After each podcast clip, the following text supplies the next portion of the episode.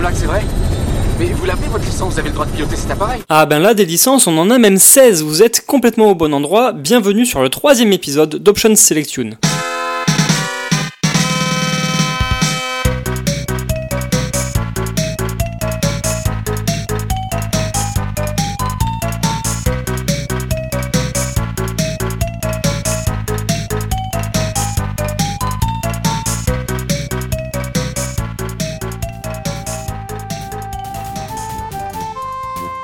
Salut les geeks, vous êtes sur Options Selection et vous écoutez l'épisode de décembre 2018, donc l'épisode le plus proche de Noël. Noël, ce moment magique où il faut précommander Smash Bros deux mois à l'avance pour être sûr de l'avoir sous le sapin, ce moment où on se dit bon allez c'est Noël, on se fait une petite folie, et puis finalement on craque complètement son PEL sur la bibliothèque Steam ou chez Micromania, et évidemment Noël c'est aussi le plaisir d'offrir donc on va acheter des jeux vidéo pour les autres. Et moi quand j'étais gamin dans les années 90, les jeux vidéo n'étaient pas aussi implémentés dans la pop culture, c'était un truc qui existait qu'on connaissait, mais les parents étaient pas forcément au fait des dernières nouveautés, ou pire encore de JRPG complètement obscurs que seul un public de niche connaissait à l'époque. Forcément, au-delà de Mario qui était déjà une valeur sûre, quand on voulait choisir des jeux, c'était un petit peu la croix et la bannière, et très souvent nos parents se rabattaient donc sur les jeux à licence. Aujourd'hui, les étendards du jeu vidéo, ce sont des marques à elles toutes seules, il suffit de voir euh, la licence Mario, la palanquée de produits dérivés qu'elle vend. On peut prendre l'exemple de Fortnite aussi aujourd'hui. Bref, le jeu vidéo, c'est un truc qui marche et qui surtout va faire acheter la communauté geek,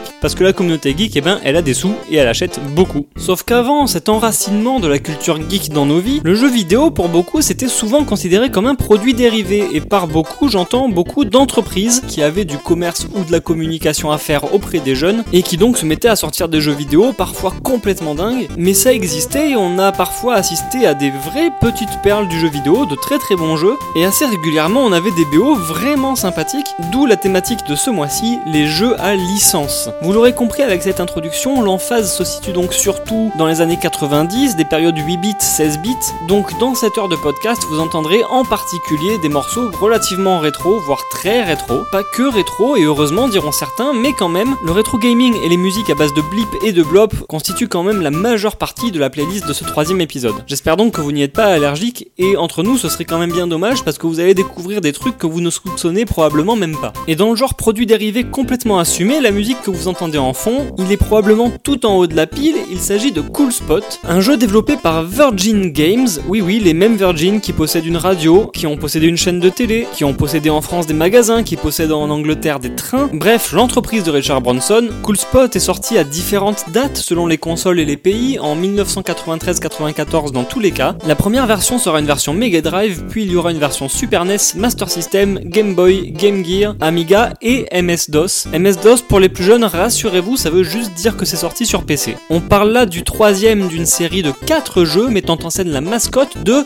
7-Up. En Europe, la mascotte de 7-Up c'est Fido Dido, ce personnage en noir et blanc avec les cheveux un petit peu ondulés. Mais ailleurs dans le monde, il s'agit d'une petite capsule rouge avec des lunettes de soleil qui s'appelle donc Cool Spot parce qu'il est cool et que c'est un spot. Et malgré le placement de produits évidemment indécent, le joueur peut par exemple récolter des lettres dans des niveaux bonus pour former le mot Virgin, et eh bien figurez-vous que le gameplay est très correct, que l'art est globalement réussi, les graphismes comme les musiques. On pourra se mettre d'accord sur le fait que c'est clairement pas le platformer de la génération, mais il possède quand même pas mal de qualités, notamment musicalement, avec à la composition Tommy Talarico, Monsieur Video Games Live, le chef d'orchestre de cet immense groupe qui part en tournée pour jouer des musiques de jeux vidéo partout à travers le monde. Et Tommy Talarico, en vrac, il a composé les musiques sur la version Mega Drive d'Aladdin, Earthworm Jim, The Bard's Tale, Advent Rising, et à ça on peut ajouter une flopée de jeux qui sortent de chez Virgin Interactive. Et pour le trivia, Tommy Talarico, on se souvient aussi souvent de lui comme étant le cousin de Steven Tyler, oui oui, le chanteur d'Aerosmith lui-même. Et sa biographie, c'est vraiment un film, hein. à 21 ans, il déménage en Californie pour tenter d'obtenir un boulot dans le jeu vidéo, sauf que ça marche pas, il se retrouve SDF, il dort sous un pont, et pour se sauver un peu la mise, il va trouver un job de vendeur dans un magasin qui vend des claviers. Premier jour de boulot, il porte un t-shirt Turbo Graphics,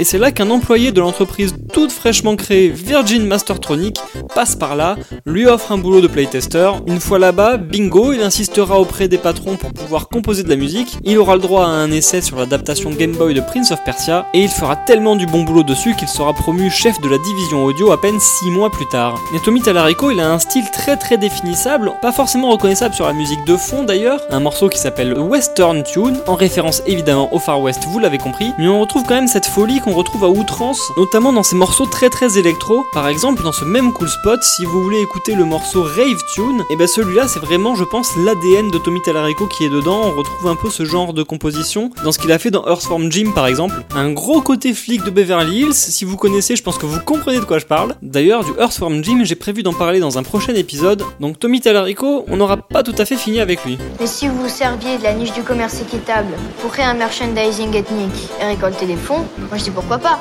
Et puisqu'on a commencé directement les pieds dans le plat en parlant jeu à licence et années 90, je crois qu'il est déjà grand temps qu'on évoque l'éléphant énorme qui est dans la pièce, un éléphant qui s'appelle Infogramme et qui aura donné bien des cauchemars aux enfants de l'époque. Les copains d'Infogramme, on va en parler plusieurs fois au cours de cet épisode, croyez-moi, mais pour le morceau qui vient, finalement, pas complètement, on va leur faire une petite faveur de les ignorer encore un peu, puisqu'on va parler d'un jeu pour lequel Infogramme fera le dev de la version Super NES et nous on va parler de la version NES. Il s'agit du jeu d'Astérix sorti en 1993, la version NES donc développée par Beat Managers, et pour ouvrir brièvement la parenthèse sur Infogrames, le fait de parler d'Astérix n'est pas vraiment une surprise puisqu'Infogrames s'était spécialisé justement dans l'adaptation de BD franco-belge, Astérix certes mais également Spirou et bien d'autres, mais ça c'est une surprise, on en reparlera plus tard. Ce Astérix de 1993, chronologiquement c'est le quatrième des 12 jeux vidéo dédiés aux petits Gaulois. Sur Super NES, il avait une BO composée par Frédéric Menzen qui a également officié sur Alone in the Dark. Et sur la version NES, celle qui nous intéresse donc, et la version Game Boy, le compositeur s'appelle Alberto González. C'est un espagnol qui est un touche-à-tout absolu, il fait du graphe, il fait du son, il fait du game design, et il fonde Beat Managers en 92 alors qu'il n'a que 20 ans, et il bossera aussi étroitement avec Infogrames, d'où la relation de cause à effet. Avant ça, il a déjà bossé sur les adaptations Master System d'Altered Beast et de Ghostbusters 2, donc un garçon bien bien précoce. Il bossera aussi sur Astérix et Obélix, plusieurs autres adaptations BD des Schtroumpfs ou de Spirou, ainsi que sur les jeux Game Boy de la série Turok. Si on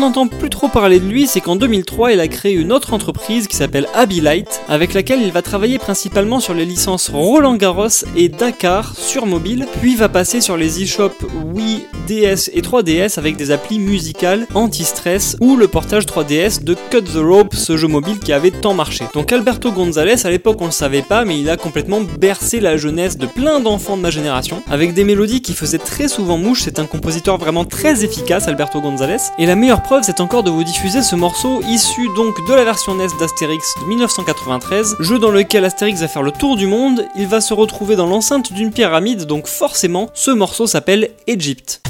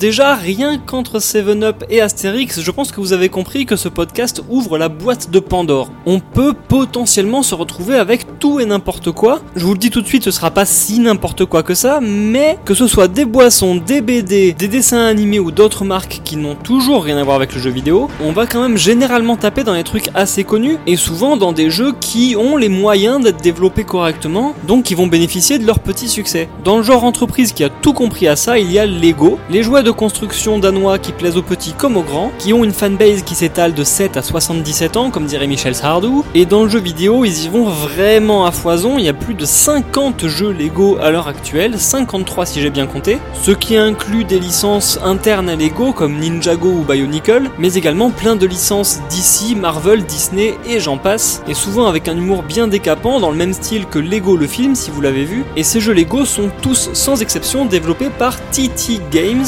studio basé à Manchester en Angleterre, dans lequel j'ai failli bosser, cela dit en passant, petite parenthèse personnelle. La musique que vous entendez en fond n'est issue d'aucune licence populaire de Lego, car TT Games et Lego s'étaient décidés à écrire une histoire originale et ça a donné Lego City Undercover, sorti sur Wii U en 2013, puis en 2017 sur les plateformes qui restent, c'est-à-dire toutes les consoles et PC. Un jeu d'action-aventure qui a reçu des critiques assez mitigées, mais qui reste totalement dans l'esprit Lego, et si vous aimez les jeux Lego, je sais qu'il y en a beaucoup parmi vous, même ceux qui s'ignorent, même ceux qui osent pas en parler, vous pouvez tester ce Lego City Undercover, dont la BO est composée par Paul Weir, W-E-I-R, un monsieur qui alterne entre et sound design depuis 1996, année lors de laquelle il commence sa carrière en réalisant les effets sonores de Discworld 2 Missing Presumed, donc un jeu du Disque Monde. Le plus gros de son catalogue est justement dans le sound design avec les Chevaliers de Baphomet 4, Bionicle Heroes, Lego Batman, donc clairement il est sur son premier Lego avec Lego City Undercover, et surtout récemment il a bossé sur les sons de No Man's Sky. Il se paiera aussi le luxe de faire le doublé son et musique sur les jeux Warrior Kings, Ghostmaster et Constantine, tous au début des années 2000. La BO de Lego City Undercover, il faut l'avouer, elle est pas incroyable. Elle est blindée de morceaux assez passe-partout, le genre de truc qu'on entend quand on cherche des musiques libres de droit, mais évidemment vu le CV du gars, c'est bien fait. Il y a des morceaux très funky notamment que j'aime bien, qui font bien danser, et le morceau que vous entendez en fond, il s'appelle Falling to Earth. Il est d'une grandiloquence qui est pas vraiment dans le ton du reste de la BO, ça on sera d'accord, mais justement ça va donner cette petite pointe d'épique qui fait que la BO de Lego City Undercover, on peut l'écouter comme une BO de film. C'est varié, c'est plaisant, c'est distrayant, et c'est bien là tout ce qu'on demande à Lego City Undercover. Moi je me rappelle, ça a commencé avec le petit Papa Noël quand j'étais petit. On lui a écrit un milliard de fois, il nous a jamais répondu. Jamais. C'est normal quand on l'a croisé à Carrefour, on l'a défoncé.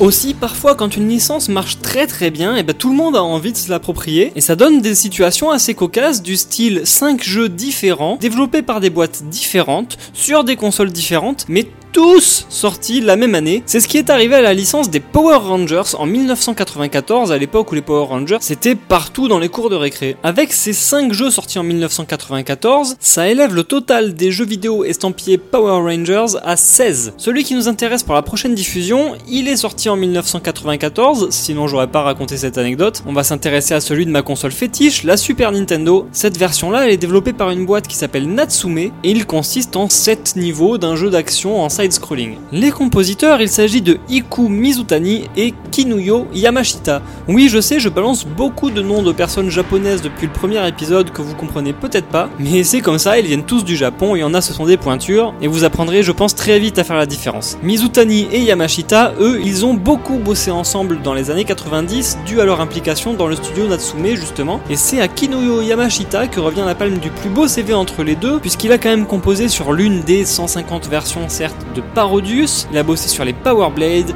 Poki Rocky 2, Mega Man X3 et sur une armée de jeux japonais de niche dont vous entendrez certainement jamais parler. De manière beaucoup plus intéressante et beaucoup plus connue, il a quand même composé sur le premier Castlevania sous le pseudo assez sympathique de James Banana. Donc allez James Banana, fais chauffer les guitares parce que cette BO de Mighty Morphin Power Rangers sur Super NES, elle décoiffe. La preuve en 16 bits avec ce morceau qui s'appelle Sewer.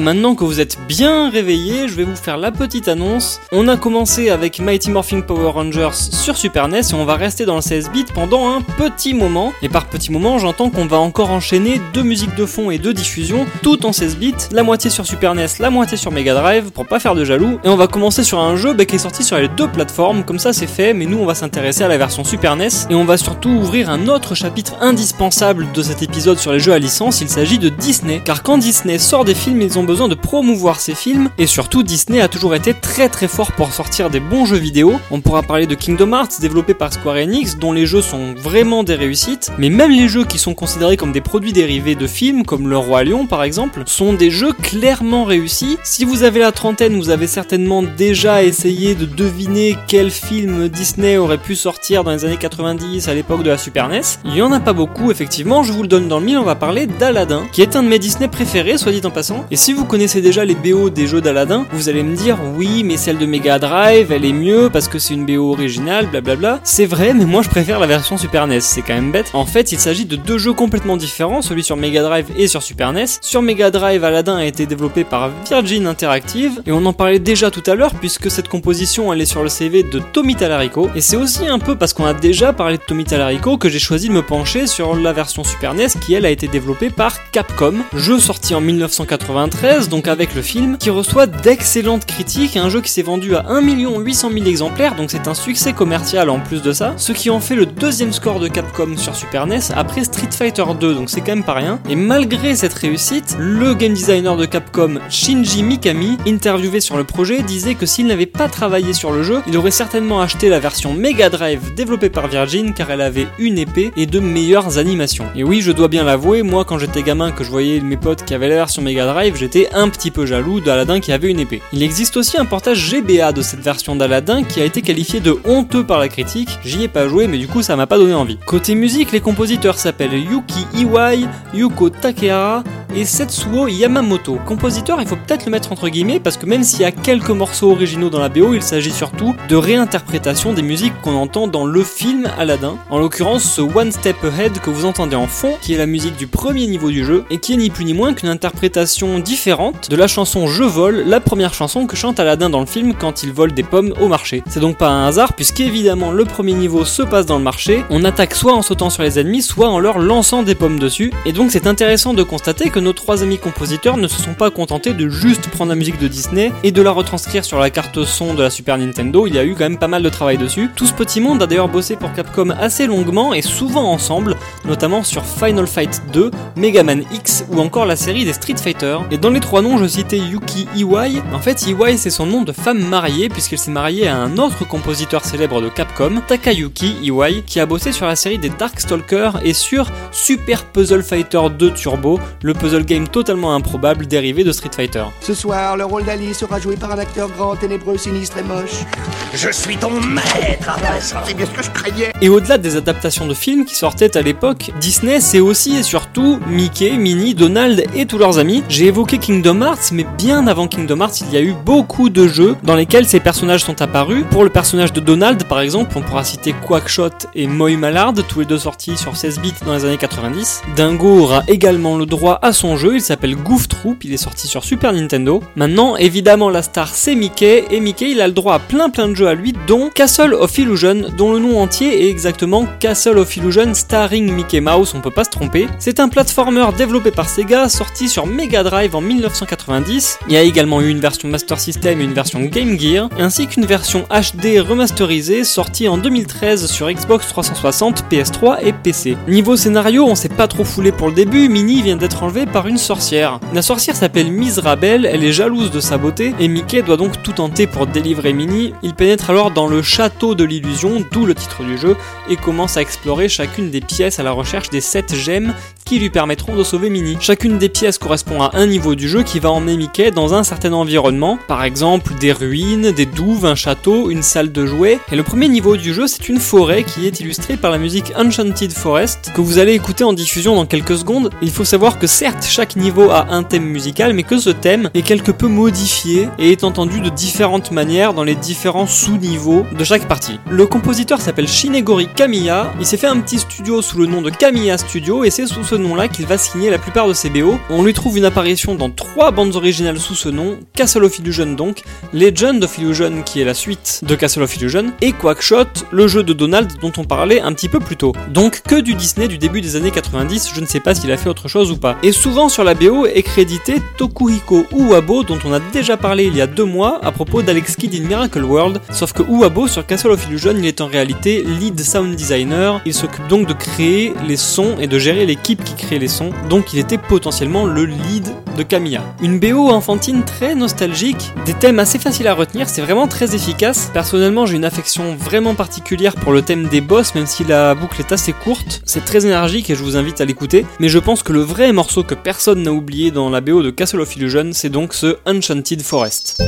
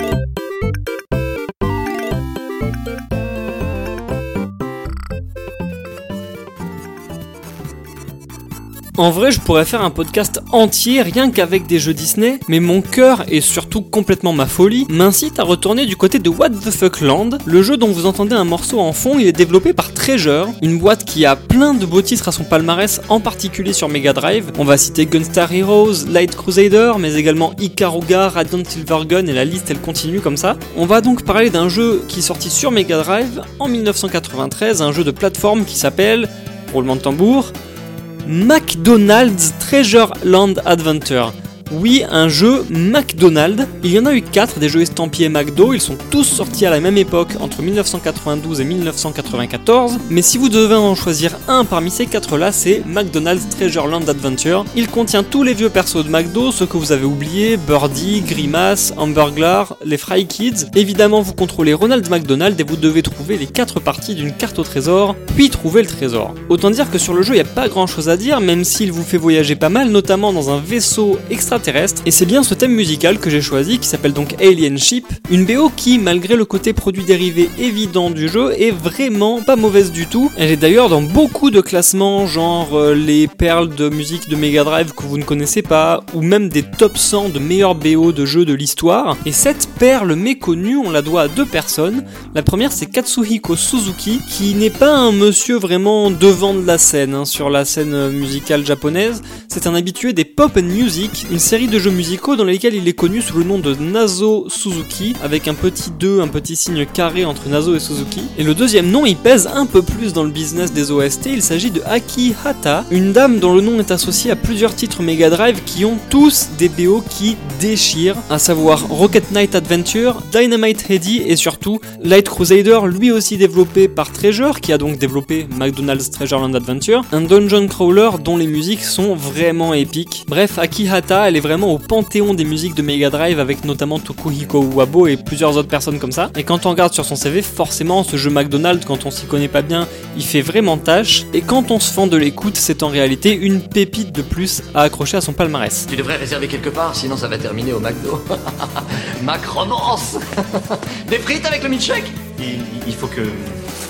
Que j'aille dormir, Franck. Ah, après, c'est sûr, hein, j'avais prévenu dès le début, tout ne va pas forcément vendre du rêve. Il y a quand même quelques trucs qui vendent du rêve un petit peu, notamment quand t'es gamin dans les années 90, bah, il y a les Tortues Ninja. On compte environ 25 jeux liés aux Tortues Ninja sur console et sur PC. Les premiers du lot, les jeux rétro, sont probablement les plus connus, notamment ce jeu développé par Konami, sorti sur arcade en 1991 puis sur Super NES en 1992, un beat'em up dont vous aurez peut-être déjà deviné l'identité. Il s'agit de Teenage Mutant Ninja Turtles 4 Turtles in Time. Le joueur choisit une des quatre tortues, ce qui rend le multijoueur possible et ça c'est vraiment très cool. Puis on guide les tortues dans différents niveaux, à travers les rues de New York par exemple, ou encore des niveaux dans différentes époques historiques comme le Far West ou le futur où on se balade sur des hoverboards et compagnie. Et dans ce jeu, le joueur fera face à des ennemis issus de la bande dessinée de 1987 et du film Les Tortues Ninja 2. L'histoire, ce sont nos quatre héros, Leonardo, Donatello, Raphaël et Michelangelo, qui regardent le JT présenté par April O'Neil. Pendant ce JT, Krang apparaît et vole la statue de la liberté. Shredder apparaît alors sur l'écran du téléviseur, narguant nos héros. Les tortues partent donc à sa poursuite afin de mettre un terme à son plan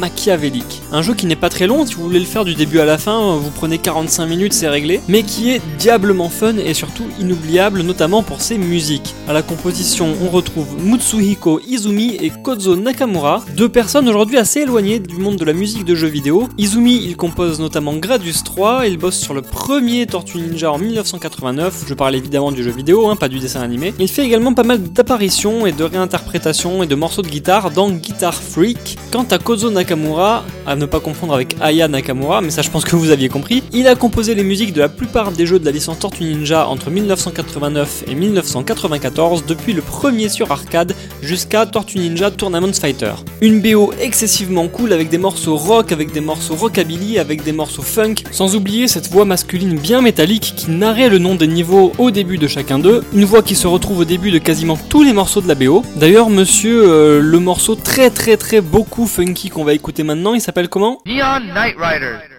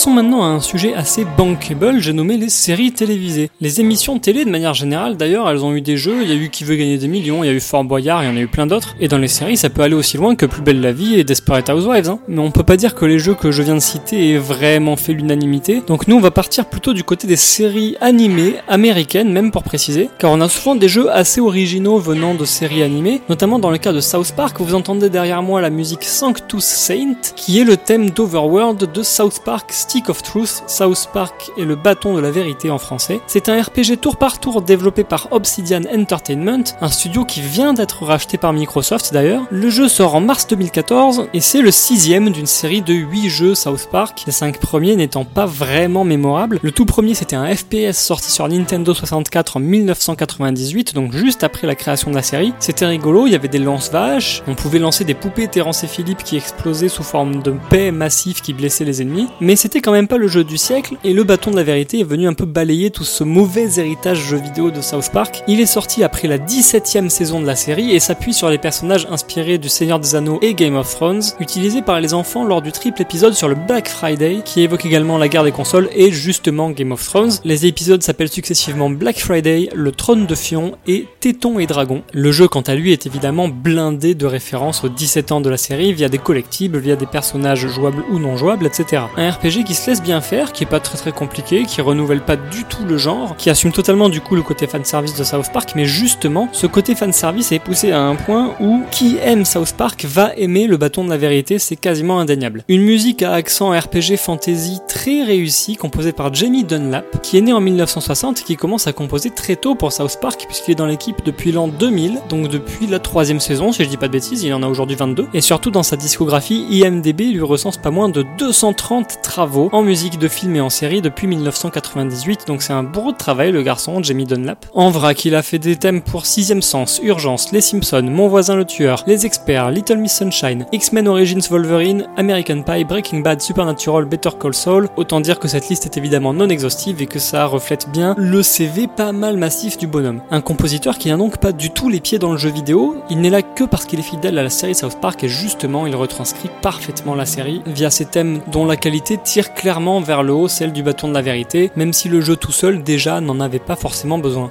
Un peu de silence. Prenons le premier nom de la liste. Homer. Homer, l'Odyssée. Moi, je connais Homer Simpson. Mais si on est sur le terrain des séries animées américaines, la mine d'or, ça reste et ce sera probablement toujours les Simpsons. On compte pas moins de 16 jeux vidéo aujourd'hui autour de la série des Simpsons, dont un jeu de catch quand même. Et pour cet épisode, on va parler des Simpsons Hit and Run, développé par Radical Entertainment en 2003 sur toutes les consoles de l'époque, donc GameCube, PS2, Xbox et PC. Un grand Theft Auto-like qui est en fait une parodie de GTA 3 et dont l'intrigue tourne autour d'un mystérieux soda nommé le Buzz Cola qui apparaît comme par hasard au même moment où la ville de Springfield installe des caméras de sécurité en forme de guêpe, où de mystérieux vannes de surveillance apparaissent dans la ville et où des cercles de culture apparaissent dans les champs avec le logo de Buzz Cola. Le jeu est composé de 7 niveaux, chacun avec ses propres missions, et on joue un personnage différent à chaque niveau. Il y a deux niveaux pour Homer, deux niveaux pour Bart et un niveau pour Lisa, Marge et Apu. Et ce qui nous intéresse dans le cadre d'Option Selection, c'est que dans la bande originale des Simpsons Hit and Run, chaque personnage possède sa propre identité musicale. Il y a des choix assez évidents comme le rock, hard rock, punk pour Bart, le saxophone rappelant les films des années 60 pour Lisa, et puis il y a des choix un peu moins évidents peut-être mais tout aussi réussis. Homer par exemple ne possède pas vraiment un style de musique mais une patte vraiment voilà pataude, euh, très bonhomme, très Homer Simpson finalement, c'est quasiment un mot du dictionnaire maintenant un Homer Simpson. Comme imaginer un petit peu une version moins enfantine et plus édulcorée de la BO de Banjo Kazooie par exemple, les pom papom papom papom. Quant à Marge, sa BO n'a pas nécessairement de point de pivot, mais elle possède des thèmes vraiment très très bons, et c'est d'ailleurs un des thèmes de BO de Marge que j'ai choisi de vous diffuser. J'ai hésité entre celui-là et des morceaux de la BO d'Homer, mais quand même, le morceau que vous allez écouter dans quelques secondes, il s'appelle Wolves Stole My Pills, ce qui veut dire les loups ont volé mes pilules, ce qui sonne vraiment très adapté aux Simpsons. Et cette BO, elle est composée par un Québécois qui est le compositeur interne de Radical Entertainment, il s'agit de Marc Baril. Il a passé 15 ans chez Radical, il a bossé sur Beavis and Butthead en 1994, Independence Day, les Simpsons Road Rage, les Simpsons Hit and Run donc, Crash Tag Team Racing, Scarface The World Is Yours, Crash of the Titans. Il composera également la musique de Prototype avec Chris Velasco, et c'est à partir de là qu'il quitte Radical Entertainment et qu'il composera encore les beaux de Mod Nation Racers en 2010 et Swarm en 2011. Depuis, il est freelance et il s'est tourné du côté des téléfilms. Il y a également quelques morceaux additionnels sur cette BO de Simpsons Hit and Run qui n'ont pas été composés par Mark Baril. Il y a également Alan Levy qui a bossé sur la série télé des Crash Course notamment, et Jeff Timo Shook qui a énormément bossé pour Hothead Games et Electronic Arts dans les années qui sont passées, pour Death Spunk et The Beckoning notamment, mais il est beaucoup plus connu pour la BO de Sleeping Dogs. Il a également composé des morceaux sur quelques jeux James Bond 007 dans les années 2000, et sinon on l'entend surtout au cinéma et dans les séries télé, il a composé pour Mr. Big, pour The Big Bang Theory, et tout ce petit beau monde nous a signé une BO haute en couleur, un vrai rayon de soleil dans cette météo de décembre bien grisâtre. The Simpsons Hit and Run, le morceau s'appelle Wolves Stole My Pills.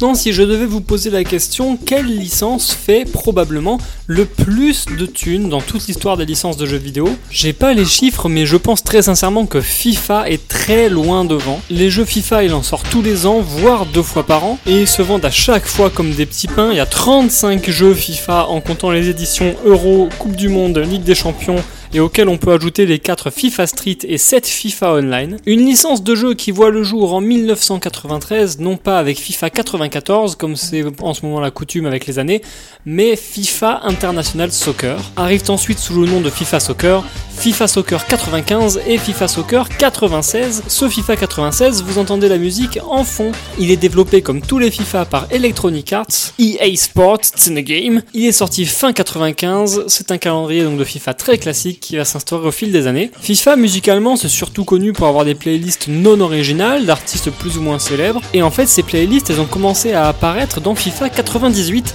avec plusieurs morceaux du groupe The Crystal Method et surtout le fameux Song 2 de Blur un hit international que beaucoup de joueurs ont connu grâce au jeu FIFA 98. Mais avant ça, FIFA avait des BO comme tous les jeux avaient des BO originales. Et la musique de ce FIFA 96 a été composée par Graham Coleman, un compositeur de musique de films et téléfilms qui a composé du peu connu mais de manière bien prolifique. Il a à peu près 90 références. Et c'est donc lui qui est à l'origine de ce thème funky hip-hop des années 90 que vous entendez en fond, qui s'appelle Song 2, puisqu'à l'époque il n'y avait pas de nom pour les musiques des jeux FIFA, c'était Song 1, Song 2, Song 3, etc. etc. Eh bah tous les dimanches, il y a 22 corneaux qui font ce qu'ils appellent du football. Oui mon gars, du football, là ce qui s'y passe sur ton herbe. Quant à la présentation du prochain morceau de diffusion, elle va être assez courte puisqu'on a déjà parlé de l'éditeur Infogrames et donc du compositeur Alberto Gonzalez. Un jeu développé par Vélez et Dubaï qui s'appelle The Smurfs Nightmare, donc un jeu de la série des Schtroumpfs. Il y a 28 jeux issus de la licence Schtroumpf depuis Rescue in Gargamel's Castle sur Atari 2600 en 1982. Ce Smurfs Nightmare est sorti en 1997 sur Game Boy puis Game Boy Color. C'est un platformer dans lequel, sans surprise, les Schtroumpfs vont voyager de monde en monde, notamment sur une planète bien mystérieuse. The Mysterious Planet, c'est le sous-titre du morceau qu'on va écouter qui s'appelle Another World, un morceau qui surprend vraiment par sa qualité. Encore faut-il que ça surprenne vraiment de la part d'Alberto Gonzalez, dont on connaît bien les qualités désormais, depuis qu'on a parlé de lui pour Astérix. Donc je me tais et je vous laisse écouter cette Unknown Gem, ce bijou malheureusement trop méconnu de la musique de jeu, sûrement parce que justement, ça vient d'un jeu à licence.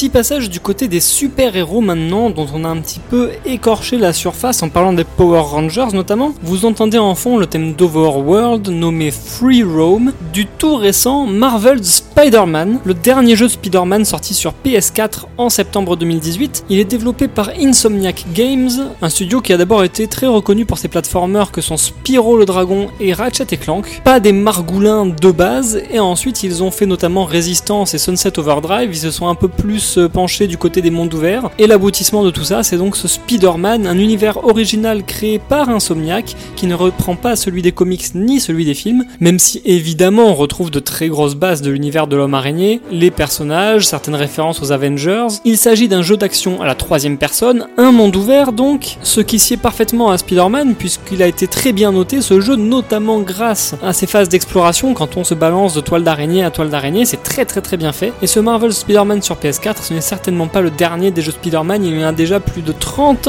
dont Spider-Man est le personnage principal, c'est-à-dire sans compter tout ce qui est Marvel vs Capcom et compagnie. Comme vous l'entendez, la composition est bien grandiloquente, elle est bien blockbuster, elle est bien triple A, et c'est une composition qui est signée John Paesano. Il commence sur des films animés comme Ben 10 en 2007 ou Superman Batman Apocalypse en 2010. Il continuera avec une douzaine de films depuis et des séries télévisées dont DreamWorks Dragons, Daredevil et Salvation. Mais il n'est pas non plus totalement étranger aux jeux vidéo puisque c'est son troisième travail ici après Mass Effect Andromeda et les thèmes de Marcus sur Detroit Become Human. Pas franchement des petits indépendants sans budget donc. La BO en elle-même dans son ensemble elle a rien de franchement mémorable et c'est un peu le problème moi que je trouve à toutes ces BO de triple A qui s'enchaînent comme ça avec du grand classique, on sort les orchestres, on sort l'opéra. Ça a de la gueule mais finalement c'est très très difficile de retenir quoi que ce soit. Il y a peu de compositeurs, peu de jeux qui ont réussi cet exploit de captiver avec une bande son si similaire à une bande son de cinéma où tout est tellement dans la tension que finalement on s'appuie plus sur l'ambiance que vraiment sur la mélodie. Reste que ce thème représentant Spider-Man se baladant dans les rues à grands coups de toile d'araignée est vraiment classe.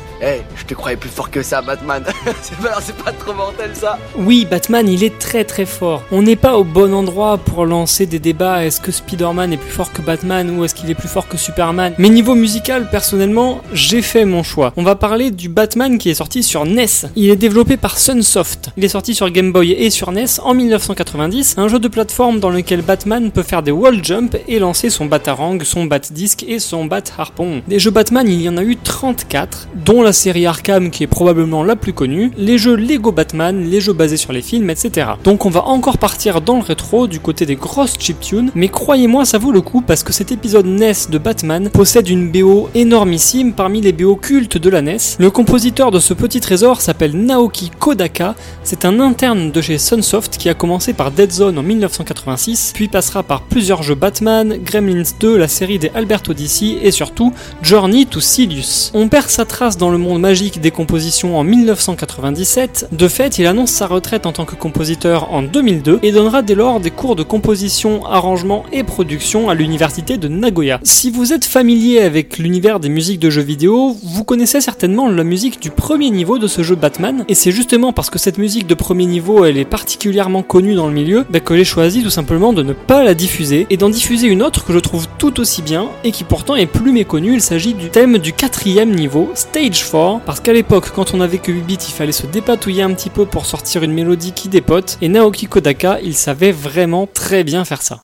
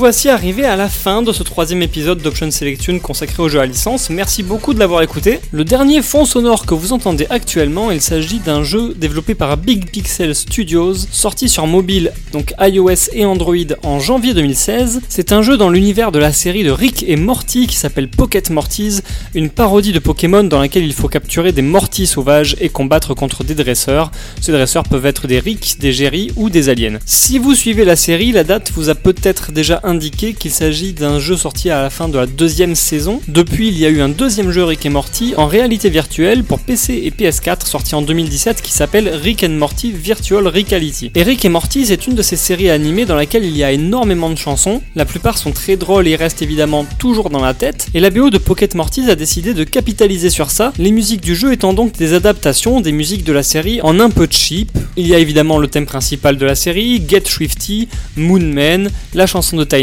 Elles sont toutes là et on écoute en fond un morceau qui s'appelle Unity Let's Go, qui est un thème assez bizarrement pas crédité dans la BO de Rick and Morty. Ce morceau fait référence au troisième épisode de la deuxième saison de Rick et Morty qui s'appelle Auto-Erotic Assimilation, dans lequel Rick retrouve Unity, une espèce d'entité euh, omnisciente qui contrôle un nombre incroyable de personnes, mais qui est en fait un seul et même cerveau. Et Rick passe le plus clair de l'épisode à avoir des rapports sexuels avec cette entité et à faire la fête jusqu'à n'en plus finir. Les morceaux dans la BO sont souvent crédités à Justin Roiland et à Dan Harmon, les deux écrivains et deux créateurs de cette série. Et on retrouve également d'autres artistes, parmi lesquels Chaos Chaos, un groupe de synth pop indie rock indépendant qui a été créé en l'an 2000 par des enfants, deux sœurs qui répondent au nom d'Asia Saavedra et Chloé Saavedra, qui avaient à l'époque 8 et 6 ans. Elles forment le groupe sous le nom de Smoosh, elles sortent trois albums sous ce nom, et en 2012, donc respectivement 18 et 20 ans, elles changent de nom, elles deviennent Chaos Chaos, et leur popularité explose complètement au moment où elles bossent justement pour Rick et Morty, elles sortent un single qui s'appelle Do You Feel It en octobre 2014, qui sera repris dans cet épisode Auto-Erotic Assimilation qu'on entend à la fin. Et suite à ça, Chaos Chaos et l'équipe de Rick et Morty vont débuter une petite collaboration. Tout ça s'explique par le fait que Justin Roiland soit un fan du groupe, et la collaboration va continuer comme ça jusqu'à un single qui s'appelle Terryfold, qui est totalement débile, qu'on peut entendre brièvement dans la série, mais qui est surtout adapté sur YouTube en vidéo euh, animée, et on peut imaginer que le groupe et la série vont continuer à collaborer comme ça. Voilà, cadeau de Noël.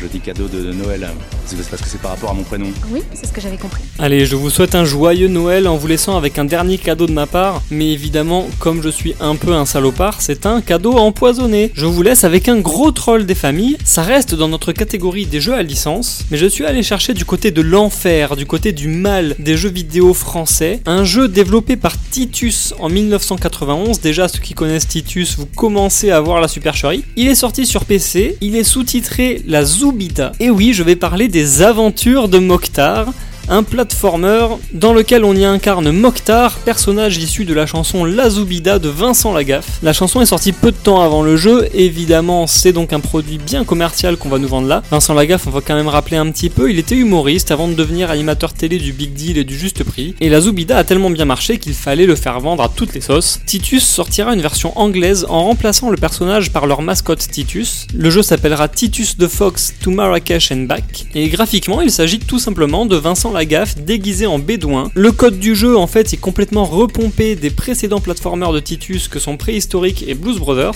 Maintenant je vais peut-être me faire l'avocat du diable mais pour l'époque le jeu était pas mal du tout. Même si c'est vrai il est issu de la Zoubida qui est une chanson particulièrement raciste et la BO on peut s'en douter c'est une adaptation des morceaux de Vincent Lagaffe. En particulier le morceau que vous allez écouter pour terminer ce podcast, le In-Game Background Map 04, donc le quatrième thème du jeu. Et pour le côté trivia, la Zoubida c'est un morceau qui est composé par Dimitri Yerasimos, né en 1963 à Istanbul, qui fait désormais sa carrière de DJ sous le nom de Dimitri from Paris, parce que je pense que sous son vrai nom il était un peu grillé avec la Zoubida. C'est juste lui qui anime le Energy Megamix en 1990, et puis depuis bah, il est quand même pas resté sur la Zoubida, il est allé jouer au festival Coachella, il a reçu l'insigne de chevalier de l'ordre des arts et des lettres en 2005, et tout ça c'est parti de la Zoubida. Je vous laisse donc avec cette merveille du répertoire musical français, le quatrième thème musical des aventures de Mokhtar. Je vous souhaite de bonnes fêtes de fin d'année. On se donne rendez-vous en janvier avec un podcast bilan de 2018 dont je vous laisse déjà essayer de deviner la playlist. Merci encore d'être resté jusqu'à la fin et à dans un mois.